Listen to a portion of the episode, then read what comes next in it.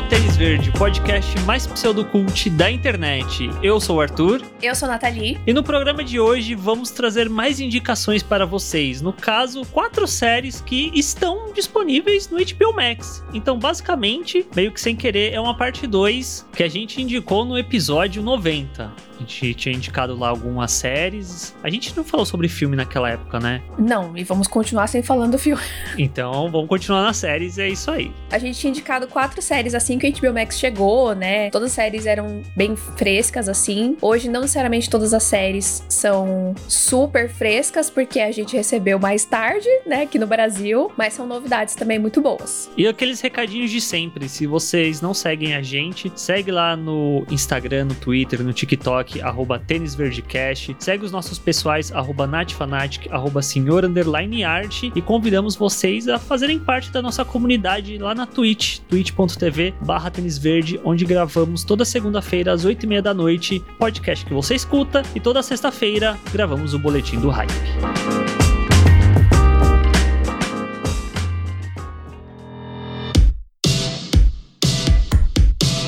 Bom, a primeira indicação deste episódio é a série The White Lotus, que é uma série original do canal HBO, mas que fica disponível imediatamente todo domingo no HBO Max, no aplicativo do HBO Max. E no momento que estamos gravando, falta assistirmos o último episódio, que vai pro ar amanhã, para quem tá ouvindo o episódio no dia que saiu. Esse podcast sai no sábado, no dia seguinte, no domingo, vai ser o finale. Mas a gente tá gostando bastante da série, então a gente já resolveu indicar ela aqui hoje.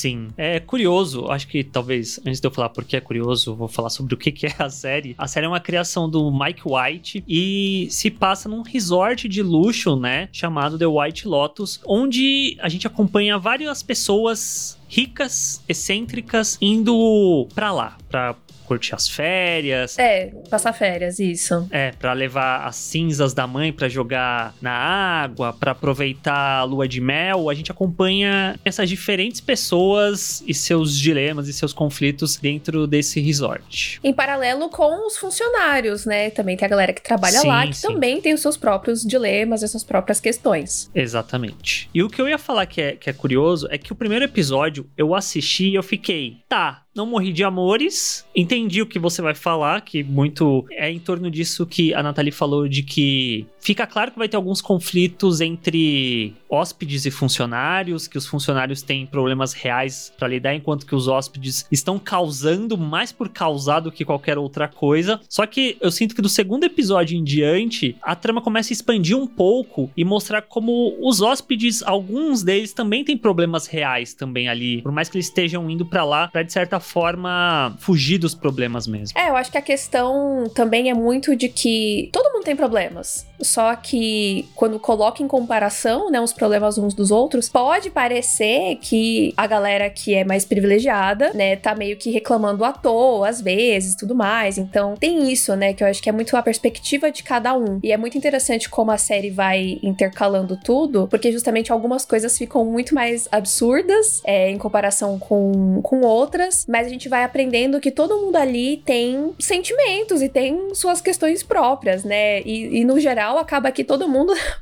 vai piorando tudo, né? Tudo vai indo pra, por água abaixo Sim. a cada episódio. E você falou que não caiu de amores no, pelo primeiro episódio. É que eu acho que essa é uma série que ela não é absolutamente uma série, nossa, genial, incrível. Mas ela é muito interessante porque é isso, são pessoas vivendo e é isso. E eu, pessoalmente, acho isso bastante interessante. Eu costumo gostar uhum. bastante de, de séries desse tipo. Porém, no primeiro episódio, né? Isso não é nenhum spoiler nem nada, mas no primeiro episódio a gente já abre sabendo que vai rolar alguma treta no White Lotus, né? Porque alguém vai morrer lá. Então fica também essa coisa, essa expectativa de a gente vai saber mais sobre isso, o que aconteceu, quem que foi, por quê, né? Ao longo da série, isso acaba meio que ficando em stand-by. A gente foca muito mais nos dramas, mas, querendo ou não, ainda tem essa resposta resposta que a gente tem que receber aí nesse próximo episódio, né? Sim, sim, concordo. E eu acho que a partir do segundo que eu comecei a entender que a série ia muito mais se focar sobre as pessoas do que talvez no mistério e tudo mais, acho que foi quando a série começou a clicar comigo, porque os personagens, a sua maioria, é muito excêntrico, às vezes é isso que a Nathalie falou. Se você coloca em perspectiva, em comparação, os ricaços, parece que eles estão ali para causar o tempo todo e, tipo, enquanto que o Armand,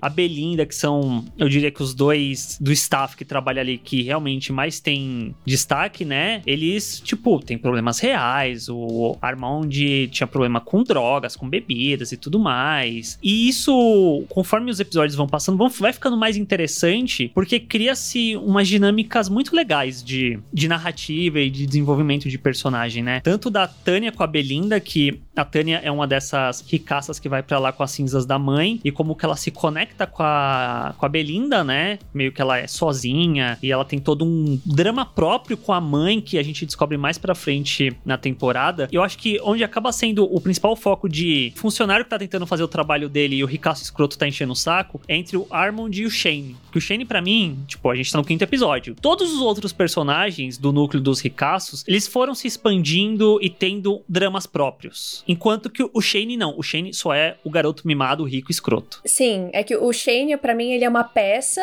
no drama da Rachel. Sim. Que é a recém-esposa dele, né? Uhum, sim. Mas no geral, sim. Tirando o Shane, todo mundo você aprende a ter empatia também. Por mais que às vezes eles façam algumas merdas e tal, que não é legal, você aos poucos vai descobrindo algumas coisas que faz você pensar, tipo, ah, beleza, eu não concordo com isso, mas eu tô entendendo de onde essa pessoa tá vindo, por que, que ela age dessa forma e tudo mais. E eu acho que isso também é muito mérito dos atores, né? Eu acho que o elenco dessa série é muito bom. É bastante gente, eu acho, uhum. pessoalmente, assim, é bastante personagem. Sim. E eu acho que a série equilibra muito bem o espaço que cada um tem ao longo dos episódios. Os episódios têm uma hora, assim, de duração, então é bastante tempo. Vão ser só seis episódios no total, mas é, é, são episódios longos. E em todo episódio, ninguém fica de lado, né? Todo episódio, todo Sim. mundo aparece. Então você tem ali, nem que seja um pouquinho, o desenvolvimento de, de, de cada um. E uma coisa que eu acho legal até, porque não é muito usual isso, eu não sei o que, que você vai achar, se você concorda, se você discorda, é que normalmente episódios de uma hora são dramas. E eu sinto que The White Lotus é uma série muito mais cômica, não no sentido que você vai dar muita risada, mas é uma comicidade meio irônica. É que ela é uma sátira, né? É, meio sarcástica na situação, nos personagens, dessa diferença de classes, do que necessariamente um drama. Tipo, daria para falar que ela é uma dramédia, mas eu acho que ela não tem tantos elementos que evoquem, assim, um drama constante na, ao longo dos episódios. Para mim, ela é muito mais uma, uma sátira mesmo, porque eu acho que a série, ela perde bastante tempo e quando eu falo perder não é num sentido ruim, mas ela, ela coloca muito tempo justamente nessa questão de classes. Então tem diversos diálogos, diversas conversas, principalmente no que diz respeito ali à família Mossbacher,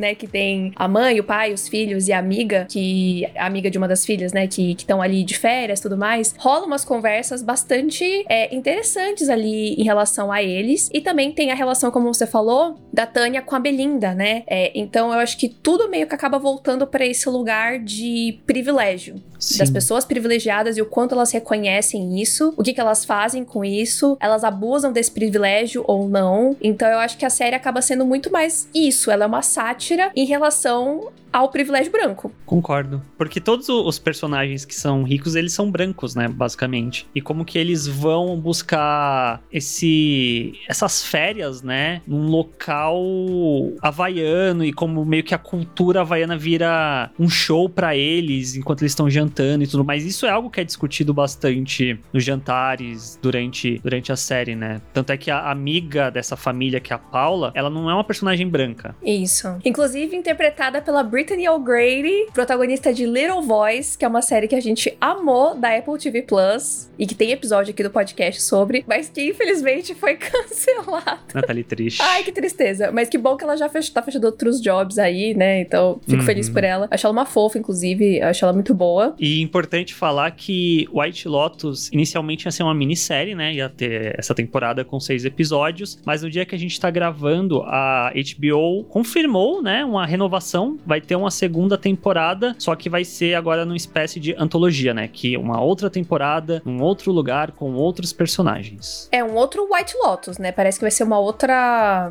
Como é que chama? Outra sede? Outra sede, só que ainda vai ser no, no White Lotus, só que com um novo grupo de pessoas indo passar suas férias e tudo mais. E aí pode ser ou não que atores dessa primeira temporada voltem, mas aí não tem nada hum. confirmado em relação a isso. Eu vi a, a Grace Randolph, né, que a gente acompanha tweetando, que ela só aceita se, se eu não me engano, ela falou o nome do ator, imagino que seja quem faz o Armond, voltasse envolvido nessa outra sede. E para mim tem que ser isso também, porque eu gosto muito do personagem. É, o Armond, ele é bastante cativante e ao mesmo tempo ele é bastante problemático, né? Tipo, ele tem Sim. muitos, muitos problemas. Eu, eu acho que eu nunca assisti nada com esse ator, não me lembro dele. Ele se chama Murray Bartlett, mas ele é ótimo e eu acho muito legal de ver às vezes a expressão dele, que você vê que ele tá o puro suco do ódio por dentro, mas por fora ele tá sorrindo pro, pro hóspede porque ele tem que tratar bem e tudo mais. É tipo, muito Sim. engraçado. E, e, como, tipo, no primeiro episódio parece que é, ah, ele é super simpático e tá tudo bem. E aí aos poucos a gente vai vendo outras camadas dele, aí você começa a perceber essas nuances de quando eles estão só tendo que aguentar uma situação, porque eles têm que aguentar, porque é o trabalho deles. Eles não podem uhum, destratar uhum, os hóspedes, né? E querendo ou não, é uma situação meio diferente,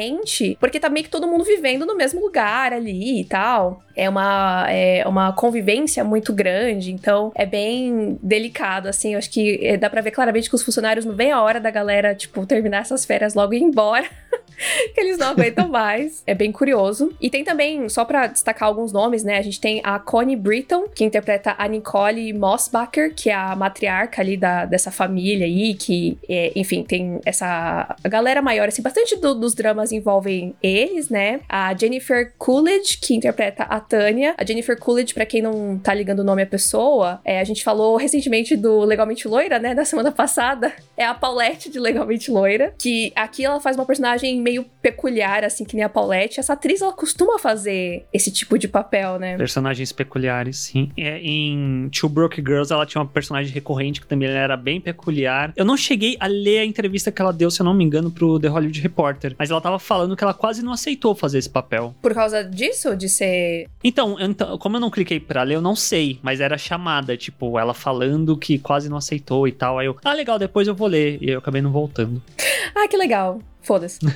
Tem a Alexandra Daddario também, né? Que é bem conhecidinha aí, que interpreta a Rachel. Ela acabou de se casar, mas ela acaba entrando numa crise existencial ali sobre a vida dela e sobre a carreira dela, uhum. que é uhum. bastante interessante. E eu gosto muito como essa a parte que envolve a Rachel, que é a Alessandra Daddario, né? Acaba, eu acho que, em certo ponto, tangendo muito a forma como as pessoas veem a atriz mesmo. Tipo, é, a Alessandra Daddario é aquela atriz muito bonita, bonita, aquela é. atriz de olho azul e tal. E eu acho que o, o, conflito da personagem, em certo ponto, acaba lidando muito com isso também, né? Que acaba tangendo numa questão dela ser ou não apenas uma esposa troféu. Eu acho que isso acaba sendo bem interessante. Sim, com certeza. E que mais? E a gente tem duas pessoas de euforia, né? A gente tem a Sydney Sweeney, que interpreta a Olivia, que é a filha dos Moss Baker, que ela é muito irritante, essa garota, assim, tipo.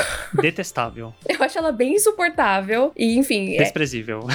É... é, tipo, ela tem umas questões, assim, tipo, que ela é mega privilegiada, mas ela quer ser também defensora dos oprimidos. Só que é meio esquisito, né? Eu não, não, confio muito nessa garota. E aos poucos vai acontecendo umas paradas também que você fica meio tipo, ah, Olivia, você é meio escrota.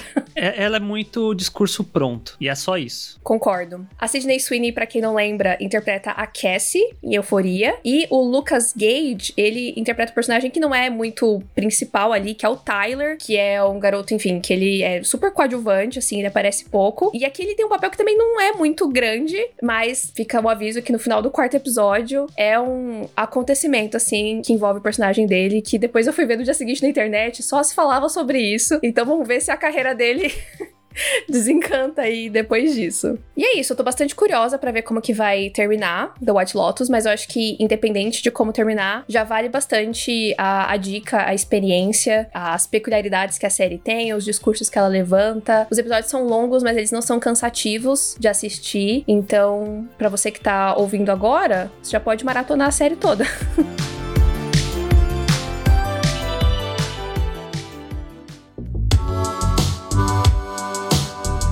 seguindo com uma outra série que tem no HBO Max, mas não é da HBO Max, nem da HBO, mas está lá porque, enfim, o guarda-chuva que engloba tudo, né? Que é a Warner, no final das contas, que é Superman and Lois. Sim, eu vou indicar uma série da CW para vocês. Mais especificamente, acho que dá para falar uma série do Arrowverse, né? Por mais que o Arrowverse tenha terminado e tal. Nath, você acompanhava as séries da CW, do Arrowverse, no passado? Eu acompanhei por um bom tempo. Eu acompanhei Arrow, eu acho que até a quarta ou quinta temporada. Guerreirinha. Flash, eu também assisti, acho que por aí, até a quarta ou quinta temporada. Supergirl, eu acho que eu parei na terceira. E eram essas que eu assistia. Não assistia Legends of Tomorrow, só assistia os episódios que os personagens que eu acompanhava apareciam. Né? Porque chegou, uhum. virou essa coisa do, de universo, e aí uma série aparecia na outra, começou a virar uma coisa super intrínseca. E aí eu comecei a dar uma cansada, assim, porque as séries da CW tem muitos episódios, né, por temporada, Sim. e começou a ficar um pouco inviável de acompanhar. Mas ainda tenho um carinho especial, assim, pela Supergirl e pelo Flash. Justo. Eu comecei a ver lá na época que saiu a, a primeira temporada de Arrow. Depois que saiu a primeira temporada, porque eu assisti ela quando eu comprei em Blu-ray. Aí eu vi tudo de uma vez. Oh, meu Deus, essa série é maravilhosa tal. A primeira e a segunda temporada de Arrow são perfeitas perfeitas para mim, não tem nenhum problema nelas. As duas primeiras de Flash também são maravilhosas. O Legend of Tomorrow, eu vi a primeira, se eu não me engano, eu vi a segunda também, ou eu larguei na segunda, foi alguma coisa assim. E isso acaba sendo uma questão que eu sinto com as séries da CW de heróis de uma forma geral, é que todas começam muito bem e aí com o tempo elas vão desandando. Sim. Mas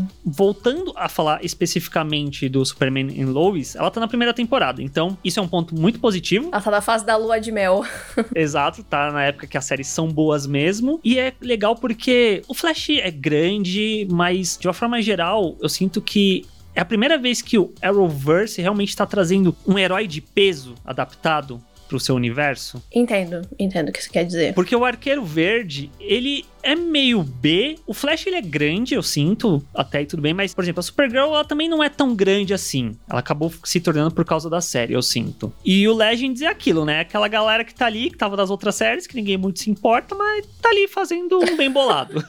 Eles foram pegando os, os que sobraram assim e tacaram num lugar só. É, só que se você pensa, tipo, Superman é meio que o grande herói da, da DC ao lado do Batman. E eles estão uhum. adaptando o Superman, e é importante frisar, é Superman and Lois, então é meio que a série sobre os dois. E eu confesso que eu tava um pouco com preconceito de assistir por conta desse histórico da CW e tal. Só que assim, eu vi o primeiro episódio e eu morri de amor por essa história, porque eu sinto que num passado recente, o Superman ele acabou ficando muito marcado pelo Henry Cavill, pelo que o Snyder tentou fazer, que eu gosto no início ali do Homem de Aço e tudo mais, mas eu sinto que nunca se desenvolveu esse Superman do Henry Cavill ao ponto dele se tornar de fato um símbolo de esperança, aquele herói clássico mesmo que o Superman é, né? Que ele inspira o melhor nas pessoas, que ele tá ali para ajudar todo mundo, para proteger todo mundo. E o Superman do Henry Cavill, ele ficou muito em torno daquela questão dramática, que ele vai fazer as coisa, ele mata as pessoas e tudo mais. E eu sinto que o que a série faz, que acaba sendo muito interessante, é que no momento inicial, a gente não acompanha uma história de origem. A gente pega um Superman que já tá nativa há muitos anos e muitos anos. Ele e a Lois já se conheceram, eles já têm filhos. Isso eu acho importante ressaltar que é uma coisa que eu achei maravilhosa na série. Ele já tem filhos que são adolescentes. Ele tem o Jordan e o Jonathan, que são gêmeos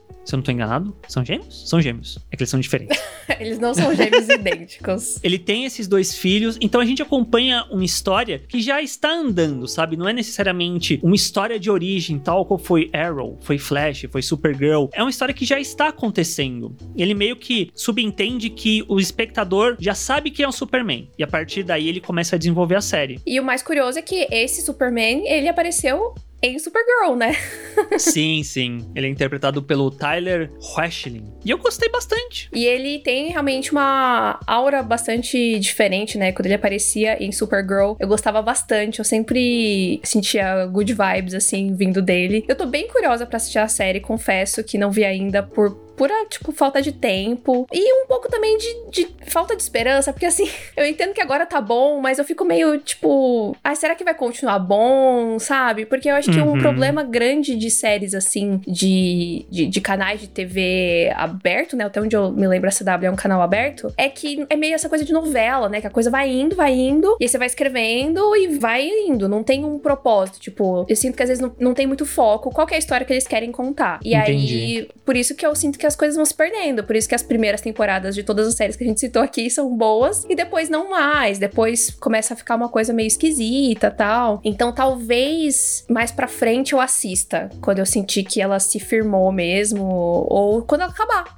Quem sabe? Vai que essa não dura tanto tempo e aí ela acaba bem. Tem isso também, É, né? Não sei se você voltaria depois, mais pra frente, pra assistir, não. Porque eu acho que acaba sendo um problema desse tipo de série que talvez dure muito, tanto é que Superman and Lois já foi confirmado uma segunda temporada, é que às vezes chega num ponto que o bonde já tá andando e você fala, putz, já tá muito longe pra eu ir atrás. Às vezes tem isso. Mas eu sinto que talvez a série surgiu num momento de maturidade dentro do Arrowverse. Pode ser, sim. Tipo, passaram todas as outras pra isso acontecer. Tanto é que, se a gente pensa, pelo menos em quantidade de episódios, ela já é diminuta em relação às outras. Porque as outras normalmente tinham o quê? 22, 24. Tinha algumas até que passava disso. E Superman and Lois vai ter 16 nessa primeira temporada. O que é bastante, não nego. Mas é menos, né? É menos, mas eu também sinto que eu assistindo, todo episódio ele tinha algum propósito, algum sentido. Porque essas séries elas têm uns problemas, né? Que Uhum. o começo começa muito bem, aí tem um monte de filler que é pra encher durante as semanas. Aí ali no episódio. Eu lembro que era normalmente no episódio 14 ou 15, alguma coisa assim. Tinha alguma coisa bombástica e você falou: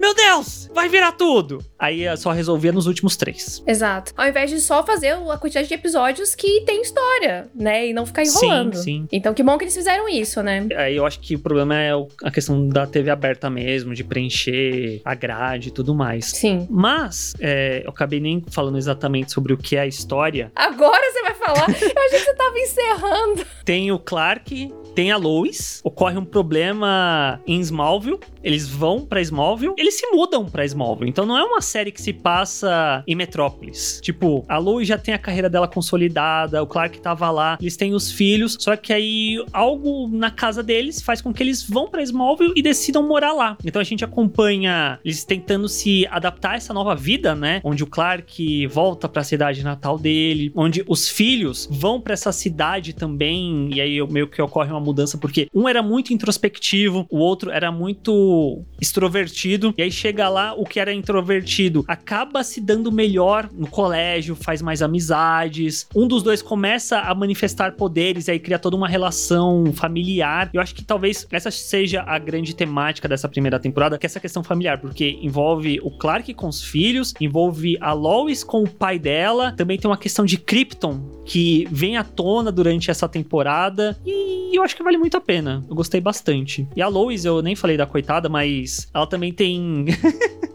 bastante espaço. Arthur tá só na- no foco hoje, né? Ne- Nem falei sobre o que que é a série, nem falei da Lois, ela tá no título da série. É, a Elizabeth Tulot, ela tá muito bem também. Eu sinto que a Lois da Amy Adams, ela tá lá Serve pra porra nenhuma, né? Desculpa. Exatamente. Enquanto que a Lois da série, ela mostra algumas vezes porque que ela, como a própria série diz, é a maior jornalista do mundo. Ai, que chique. Então, fica aí a indicação, a minha indicação. Bom, minha indicação, diferente de Superman and Lois, que tá aí rolando e que pode ser que tenha sete temporadas, assim como Flash, é uma indicação que já acabou. É uma série que tem três temporadas e que você já pode assistir tudinho no HBO Max. A série se chama Shrill, é uma série do Hulu, estreou em 2019 e agora no começo de 2021 terminou a terceira e última temporada. E aí agora entrou no HBO Max e tá lá tudinho. Essa é uma série de comédia com drama, né? A famigerada Dramédia, que é uma adaptação do livro da Lindy West. O livro se chama Shrill Notes from a Loud Woman. Então, traduzindo seria é, Notas de uma Mulher Escandalosa, né? Shrill, eu fui pesquisar o que, que significava a palavra, porque eu, eu tava assistindo a série e eu não sabia o que, que era. Quer dizer estridente em inglês. Achei isso interessante. E esse livro é basicamente um livro de memórias da Lindy West sobre as experiências dela, né, como uma mulher gorda. E a série vai acompanhar uma personagem, que é a Anne, Annie, que eu gosto muito da frase que descreve a série. Se você pesquisar sobre a série, é a frase que vai aparecer. Que diz assim: que a série conta a história de uma mulher gorda que quer mudar a sua vida, mas não o seu corpo. E eu acho que assim, isso resume muito perfeitamente o que, que é Shrill. Porque a Annie, uhum. que é a protagonista, ela é, é escritora, né? Ela trabalha num jornal online e tal, então ela é jornalista. E ela, por ser uma mulher gorda e por ter tido as experiências que ela teve, ela meio que moldou a vida dela e a personalidade dela de uma forma muito pequena. Então ela quer muito, tipo, não incomodar ninguém, ela meio que quer agradar todo mundo, ela tá sempre tentando sorrir para todo mundo, mesmo quando estão sendo escrotos com ela tal. E aí, ao longo da, da primeira temporada, a gente vai vendo ela meio que tentando sair dessa concha, né? E tentar, tipo, aprender que ela também é merecedora de amor, de carinho, e não só das pessoas, mas também por si própria, né? Aprender a, a se amar. Então, logo no começo, a gente vê a relação dela com a mãe, é, e você percebe que muito da questão dela com comida e com o corpo vem por causa da mãe, é, de meio que querer mudar ela, né? O peso dela. Isso em específico me pegou muito porque eu tenho um exemplo disso dentro de casa. Uhum. E eu, tipo, foi uma coisa que eu olhei e falei, nossa, gente, isso é muito real, sabe? Não Sim. é não é algo fantasioso. É... E eu tô falando sobre essa questão específica. Eu imagino que a gente vai trazer outras que também são muito identificáveis em relação da personagem e da vivência dela, né? Com certeza, eu acho que esse é meu ponto favorito da série. Ela é muito real. Não só porque a gente tá partindo da história de uma mulher real. Inclusive, a Lindy West, ela tá envolvida na série, ela é uma das criadoras. Ela escreveu vários roteiros de vários episódios. E a A.D. Bryant, que é a protagonista, né, que interpreta a Annie, ela também escreveu vários roteiros. E ela também é uma mulher gorda. Então, tudo isso vai colaborando, né? Você vê que tem várias pessoas envolvidas que realmente passam por aquilo. E quando você vê na série, é tão real e é tão cru a forma como o texto aborda algumas questões e às vezes até pode parecer meio agressivo demais, mas é isso que algumas pessoas gordas passam na vida. Então eu gosto uhum. muito disso porque ela é uma comédia, mas também o drama é bem forte, é, é bem ácido em vários momentos, mas também você se emociona e eu acho que é uma jornada muito legal de se acompanhar tanto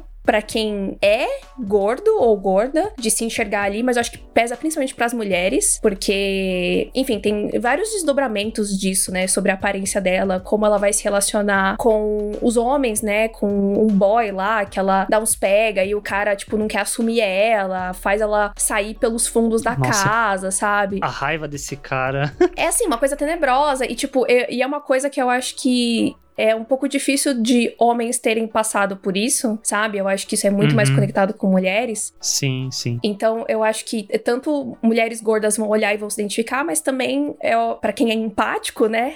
Vai olhar aquilo e pensar, puxa, é isso então que você vive no seu dia a dia? Porque a gente tá só vivendo as nossas vidas, né? A gente não tá 100% prestando atenção no que uma outra pessoa tá passando, né? E eu acho que a série mostra isso muito, muito bem. De uma maneira bem clara, sabe? Tipo, tem vários momentos que a Annie tá conversando com a colega de, de casa dela, né? Com quem ela mora. E ela tá, tipo, desabafando. É uma coisa que você vê que, tipo, é como uma amiga, de fato, iria desabafar pra outra, sabe? Sem, sem papas na língua. Dizendo realmente o que aconteceu, como se sentiu e tudo mais. Então, isso é muito legal. E tem toda a questão do trabalho dela também, né? Que tem um chefe que é meio escroto e tal, e que também a gente vai vendo que é bastante gordofóbico. Então a série meio que gira bastante em torno disso, né? Sobre como a Anne vive a vida e como ela tem que reagir a como as pessoas enxergam ela, por conta do peso dela, mas também dela tomando essa autonomia e viver a vida dela além da aparência dela e do peso dela. Então, eu, assim, tô muito apaixonada pela série. Eu tô no comecinho da segunda temporada. Tô vendo devagar, porque, enfim, tem um milhão de coisas saindo ao mesmo tempo. Mas eu queria aproveitar essa oportunidade para indicar, porque eu acho que é uma série super importante. E, enfim, a Ade Bryant tá indicada no Emmy desse ano, na categoria de melhor atriz de comédia, pela atuação dela na terceira temporada. Então, enfim, para quem gosta aí de ficar de olho em tudo, nas premiações, aproveita e assiste Shrill, porque eu acho que vale realmente muito a pena ter esse tipo de, de representatividade. Inclusive, tem um episódio sobre uma festa na piscina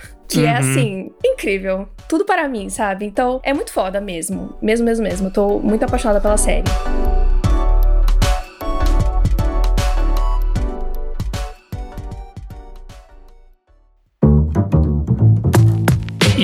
Quarta e última indicação é um HBO Original, olha só. Falamos de Uhum. três que não eram, vamos fechar com a que é. Que no caso é Made for Love, que chegou recentemente aqui na HBO Max brasileira. Ela saiu esse ano na gringa, mas foi antes de chegar aqui o, o streaming no Brasil, né? E é o quê? É, a Nathalie falou sobre Shrill ser uma dramédia, famigerada dramédia. Made for Love também é uma dramédia, só que é uma dramédia de sci-fi, porque a trama se passa num futuro, talvez não tão distante, nunca fica muito claro, É, não parece tão distante assim. onde existe uma empresa tecnológica chamada Google. E sim, é, é muito semelhante com o Google e é proposital. Onde o criador, o CEO, o dono dessa empresa é o Byron. E ele tem uma esposa chamada Hazel Green. E o primeiro episódio abre com a personagem abrindo uma escotilha e saindo toda molhada dessa escotilha, olhando pra trás e mandando um dedo do meio pra um- uma construção toda estranha. E aí ao longo do primeiro episódio a gente descobre que o Byron criou essa tecnologia, né, o Made for Love, que é um chip que é implantado na cabeça do casal, né? Os dois têm que implantar pra eles meio que estarem em perfeita sintonia, onde um sabe tudo que o outro está pensando. Logo não há mentiras, não há segredos, apenas o amor. Só que a gente vai vendo que isso é muito errado. Para dizer o mínimo. Principalmente na forma como ele faz com ela. Exato. É, porque a ideia era que essa tecnologia seja vendida, né, pras pessoas. Então, as pessoas vão escolher fazer isso, né? O casal junto vai falar, beleza, vamos fazer o Made for Love e tal, show. Mas o Byron é um cara bastante peculiar, para dizer o mínimo, que na verdade ele é extremamente abusivo, controlador, e ele meio que usa a Hazel de cobaia. E a gente começa a entender as motivações de por que ela fugiu, né, do lugar ali onde eles viviam e como também, que é uma questão, porque ela é observada o tempo todo. E aí, ao longo da temporada, vai se desdobrando aí quem é a Hazel, como ela acabou chegando nessa situação, quem é o Byron e tudo mais. A série ela é baseada num livro, né, que foi escrito pela Alissa Nutin, chamado Made for Love também. Foi lançado em 2017. E aí a gente tem essa história que tem esse elemento de sci-fi, né, em torno dessa tecnologia, mas é uma série que principalmente vai falar muito sobre relacionamento. Sim. É, no final das contas, essa questão da de abrir mão da privacidade, basicamente, né, que é essa proposta do Made for Love, né, de você não ter segredos, acaba entrando num, num lugar extremamente perigoso de relacionamento abusivo mesmo, né? Porque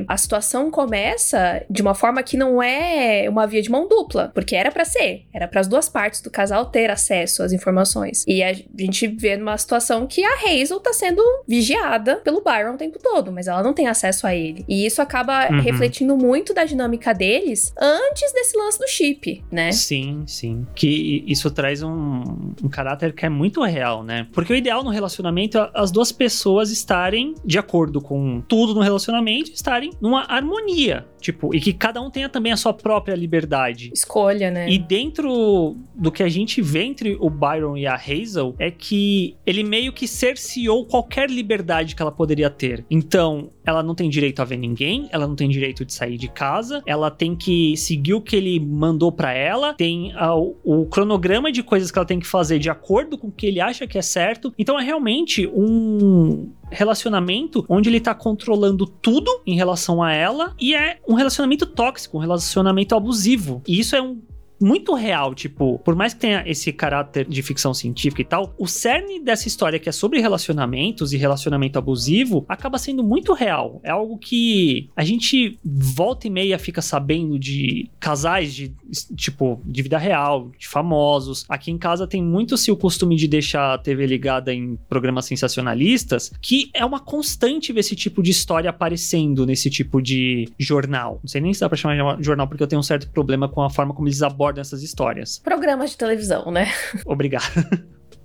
E isso é muito real, sabe? Dentro da série. Com certeza, eu acho que a série ela leva pra um lugar que é extremo, né? Tipo, ai, nossa, mas quem faria isso com a namorada, com a esposa, né? Colocar um chip lá na cabeça dela. Eu acho que algumas pessoas só não fazem isso porque não têm acesso a essa tecnologia, mas que se ela existisse, faria. Fariam se tivesse opção. Né? Porque no final das Sim. contas, é, a, a pessoa que é a pessoa tóxica ali do, do relacionamento, né? Ela quer exatamente isso, esse controle absoluto sobre a vida do outro. E não é assim que funciona, né? Você tem que Sim. você tem que estar ali no relacionamento de livre e espontânea vontade e não pressão. E ter essa escolha é extremamente fundamental para qualquer tipo de, de relacionamento, né? Não é assim que funciona, não, não dá para rolar esse desequilíbrio. E inclusive Uhum. eu até achava que a série iria explorar mais disso, no sentido de mais dessa coisa da tecnologia intrínseca nessa história real. Eu senti que no começo da temporada isso é mais, e depois isso meio que fica fora. Em segundo plano.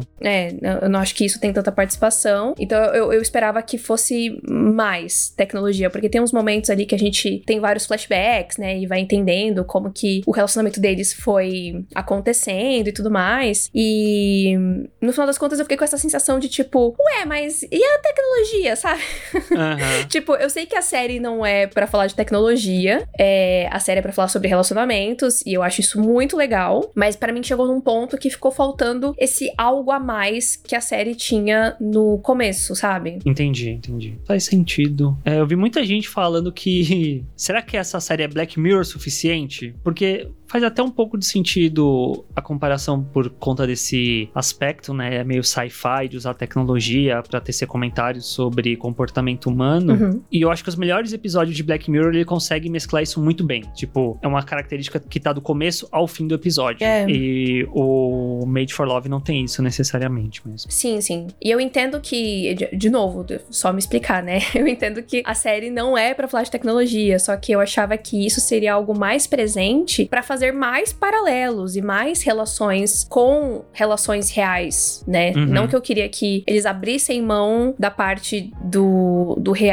pra poder entrar com a tecnologia. Eu achava que ia ser mais misturado. Entendi. Mas de qualquer forma, a série é bastante curta, assim, né? Ela tem oito episódios de 30 minutinhos, então passa super rápido, é fácil de, de assistir, de maratonar, então não é um problema, assim, né? Que você fica tipo, nossa, meu Deus, estou aqui há muito tempo e, e não está fazendo mais sentido. Tipo, não, eu acho que a série ela tem uma história que ela quer contar, que faz bastante sentido, tem algumas reviravoltas ali e tal, e tem um baita de um gancho, né, pra segunda temporada Uhum. que já tá confirmada. Sim. E tem a, a Christian Milotti, né? Como a Hazel, a protagonista. Pra quem não tá lembrando, é a Mother de How I Met Your Mother. Depois ela também apareceu em uma outra série que era meio de comédia romântica, mas que foi cancelada na primeira temporada. Lembro que eu tentei ver só por causa da atriz. E aí a série foi cancelada. Eu falei, ah, então dane-se. Eu não continuei vendo depois. Ela tava em um episódio de Black Mirror. Tá em Palm Springs, que é um filme do Hulu. Tem ela e tem os principais protagonistas, ela e o Billy Magnussen. Que ele tá num filme que nós dois gostamos muito, que é Noite do Jogo. Ah, eu achava que você ia falar Aladdin. em Aladdin também. É que eu acho que a Noite do Jogo ele é- tem uma participação maior. Sim, sim, com certeza, Aladdin? com certeza. Ele é um personagem, de fato. É verdade, eu tinha esquecido que ele Uhum. tava nesse filme. E aí tem, tem os dois protagonistas. E também vai falar muito da Hazel com o pai, que é o Herb, que também traz um paralelo muito legal da história dele com a namorada dele e da Hazel com o Byron. Sim, eu achei isso bastante interessante. Eu acho que dá pra falar sobre isso, acho que tá no, no trailer o fato de que ele tem uma companheira sintética, né? Basicamente, ele tem uma boneca que em tamanho real e tal, que ele fala que é a namorada dele, a companheira dele. É, E aí chega um ponto que você fica tipo, meu Deus, a Hazel é a boneca do Byron. Sim. né? Tipo, ela tem que ficar ali fazendo tudo que ele quer, ele controla. Acho isso bastante interessante. Mas também tem a questão de que a Hazel perdeu a mãe, né? Então ele perdeu a esposa. Eu acho que também rola essa, essa coisa de relações humanas e você se abrir para uma outra pessoa e, e esse medo de perder alguém. E a boneca tá lá, a boneca não vai morrer, entendeu? Então eu acho que Uhum. tem um pouco disso também. Então, eu gosto muito dessas relações pessoais. Acho que o é o Ray, o Ray Romano, né, que interpreta o Herb, fazia muito tempo que eu não via nada com esse homem, muito tempo mesmo. E eu acho que ele tá ótimo, acho que a dinâmica dele com a Kristen é incrível. Eu só senti realmente falta da coisa da tecnologia, mas de resto, eu acho que todo mundo manda muito bem. Acho que o elenco todo tá ótimo e gosto bastante desses desses paralelos assim que envolve eles e até a relação deles, né? Porque a, a Hazel fica muito tempo afastada, lá presa naquela casa, né? Então, como- o que acontece quando ela volta? e Eles têm que interagir, tipo, um monte de coisa mal resolvida, né? Enquanto isso, ela tá com essa pressão desse chip na cabeça. Então, é, é muita, muito, muito dilema, muito drama, mas mas com algumas pitadas de, de humor também. É isso. Apesar de eu não ter achado uma primeira temporada incrível. Eu acho que é uma série muito legal, senão a gente não estaria indicando aqui também. Tô ansiosa para a segunda temporada, para quem sabe eles levarem a discussão para um outro nível, né? Já que ficou em aberto aí, porque eu imaginei que primeiro a, série terminaria, né, nessa temporada. Então tô, tô bem curiosa, estou engajada, vou, vou continuar assistindo. E aí, quem sabe a gente volta aqui para falar da segunda temporada. E aí, com spoilers. É, sim. Aí não vai ter como.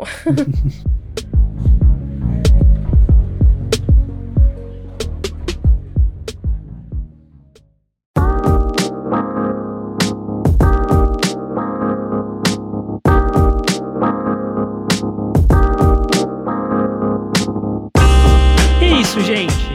Espero que vocês tenham gostado das quatro dicas, que vocês escolham uma dessas para assistir ou assista as quatro. Tem que escolher todas, tem que escolher todas, tem que assistir todas e tem que falar pra gente lá nas redes sociais depois, marca a gente, arroba Tênis Verde Cast, fala, olha, tô assistindo essa série aqui que eu ouvi no Tênis Verde, só de boa, só de camassa, entendeu? É isso, não aceito menos que isso. Exatamente, vai ficar muito feliz. Marca também os nossos pessoais, arroba natfanatic, arroba senhor underline arte e mais uma vez convidamos vocês a a irem para a Twitch, twitch.tv barra toda segunda-feira a gravação desse podcast às 8h30 da noite e toda sexta-feira, 8h30 da noite também, só que a gravação do Boletim do Hype. A gente abre a semana e sexta-feira sextou com vocês, se vocês quiserem chegar por lá. Isso, e tem outras lives também, a gente tá sempre analisando séries da Marvel, então o Arif tá estreando agora essa semana, a gente vai comentar, e às vezes tem outras lives também diversas, então tem que seguir, que se aparece notificaçãozinha lá que a gente tá ao vivo, aí você vai lá interagir com a gente. Exatamente. Tem tênis verde verso. Exato. Até semana que vem, gente. Até o próximo episódio. Tchau! Tênis verde, tênis verde, tênis verde.